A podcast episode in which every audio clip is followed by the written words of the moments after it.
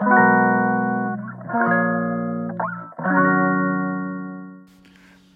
い皆さんこんばんは。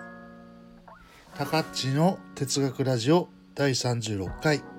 福利型正義論としての合理主義始めたいと思います。よろしくお願いします。これはサンデルですね。えっとアメリカの政治哲学者のサンデルマイケル・サンデルっていう人がいるんですけどもその人の、えー、と正義論整理した正義論が3つあるっていうのが前回したお話でした。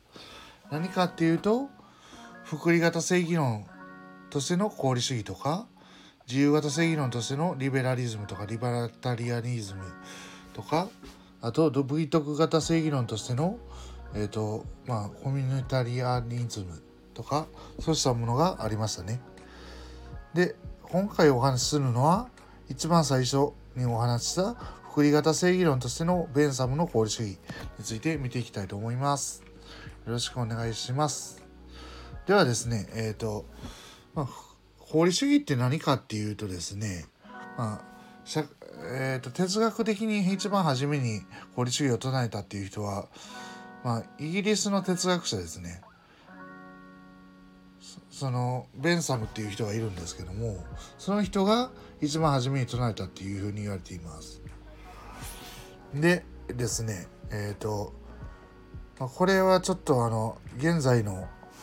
主流派経済学とか、まあ、新古典派経済学って呼ばれてる、まあ、経済学の中心にいる人たちが、えーと、基礎としている哲学が一応功利主義っていうふうに言われていますね。だから経済経済学がですね基礎とする哲学っていうことなので結局はですね功利主義っていうのは市場主義とも関連が深いまあ哲学学説になるんですね。そしてですね、まあ、功利主義ってどういったことを大事にするかっていうと、まあ、前回も少しお話したんですけども個人が感じる快楽喜びを幸福と考えてその、えーと、快楽とか喜びをつまり幸福をの総量を社会全体で最大化するそれが、えーとまあさ法理主義っていうのの特徴になるんですね。でメンサムっていう人はですね特にこれを最大多数の最大幸福とか最大幸福原理っていうふうに呼びました。でえっ、ー、と結局はですね、えーと客観的な判断基準っていうのはベンサムの場合は特にですね必要ないっていうふうに言うんですねこの幸福の客観的な判断基準っていうのは。だから幸福っていうのは快とか、まあ、喜びなので結局快楽とか喜びっていうのは主観的にどう感じるかっていうのでしかないのでそうしたものの合計が、まあ、社会全体の幸福の合計であるっていうふうに考えました。こうしたですね功利主義っていうのはですねえっ、ー、とまあ、帰結主義とか結果主義って呼ばれることがあります。なぜそういうふうに呼ばれるかっていうと、まあ、この功利主義は、えーと、正しさを結果つまり感じた後の快楽ですねから判断してえっ、ー、とまあ結果からえっ、ー、とこの学学説学説に行動取った行動とかのうんまあ評価を定めるっていうことなので帰結主義とか結果主義っていうふうに呼ばれることがあるんですね。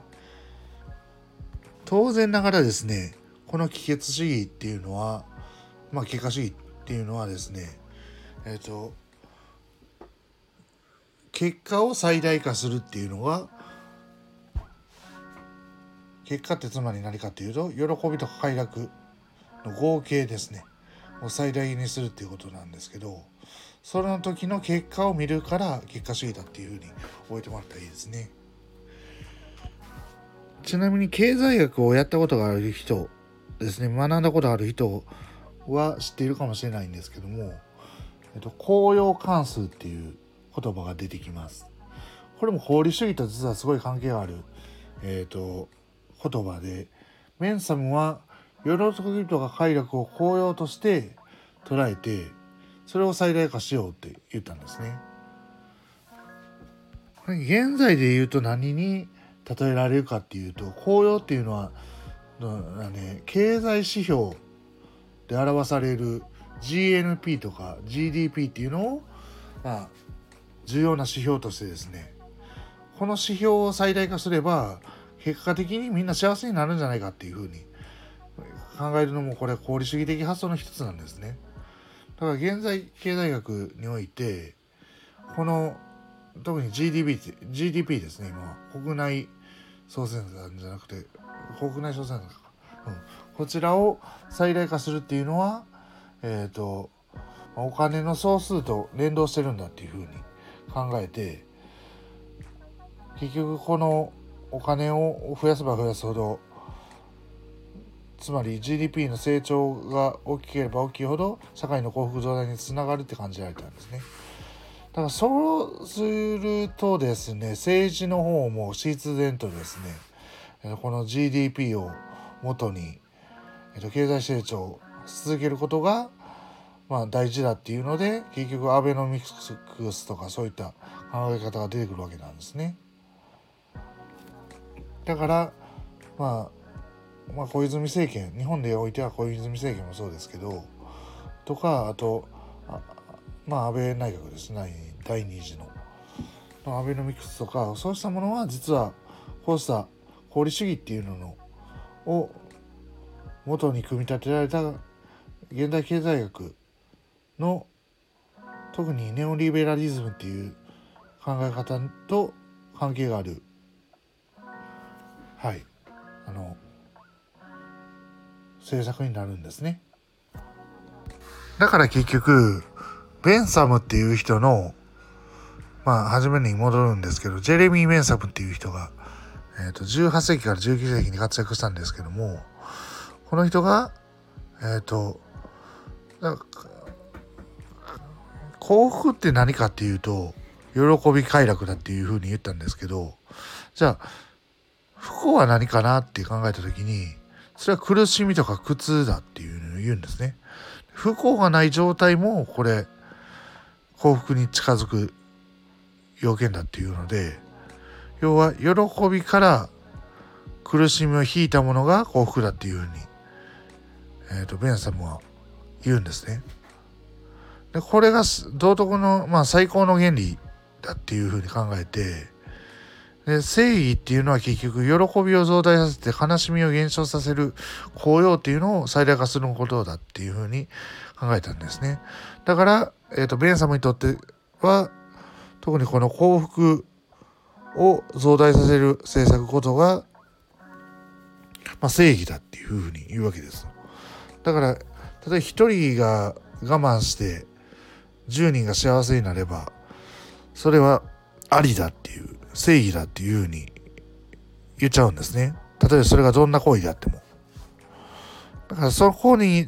ちょっと功利主義の弱点があるんですけども要はそうしたものをね、考えるとですね、えっと、どうしても多数者の考えが重視されるようになってしまいます。多数者、つまり多くの人が、えっと、幸福だって考えてることが重視されるようになって、少数者の意見とかはほとんど反映されないですね、その場合。少数者の正義っていうのがあっても、それは別に全体にとっては重要じゃないから、切り捨てられるっていう、無視されるっていう立ち、ことが、王として出てくるんですね。さらにですね、えっと、価値の共通通貨って言って、要は、うん、まあ幸福には共通の基準があるっていうふうに考えるので、えっと、幸福の共通通貨としての、まあそういう、えっと、ベンサムの場合は紅葉ですね。えっと、だから主観的な快とか快楽とか喜びっていうのがプラスで、えーと、その反対であるものがマイナスっていうふうに捉えるんですけどだからそうしたものを考えるとですね結局共通通貨を貨幣価値に換算してですねえっ、ー、と計算してその差額で政策のとか行動の決定を行うというようなですね、費用便益分析っていうものが行われるようになります。例えばですね、えっ、ー、と、車が、の事故を起こす、リコール、事故を起こす警官があったとして、リコールしてもそんなに効果ないなっていうふうに思われたら、思われたらというか、計算で出たらですね、えっと、費用より、まあ、人命の方が、人命も費用も、えっと、リコールにかかる費用も人命も両方、まあ、結局、その、貨幣価値に換算しちゃうんですね、そういったことも。でそこで、人間の命とか負傷とかの被害がですね、大きくなったとしても、別にそれはもう、あの、費用より大きかったら、たら、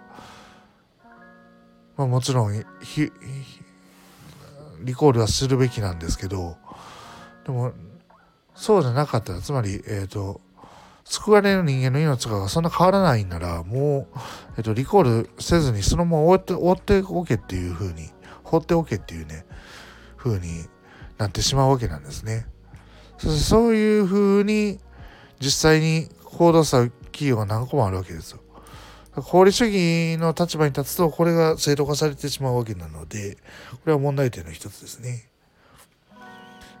だからまとめるとですね、まあ、法理主義っていうのは治療可能経済学が一つとしている哲学で市場主義と関係があるっていうことと、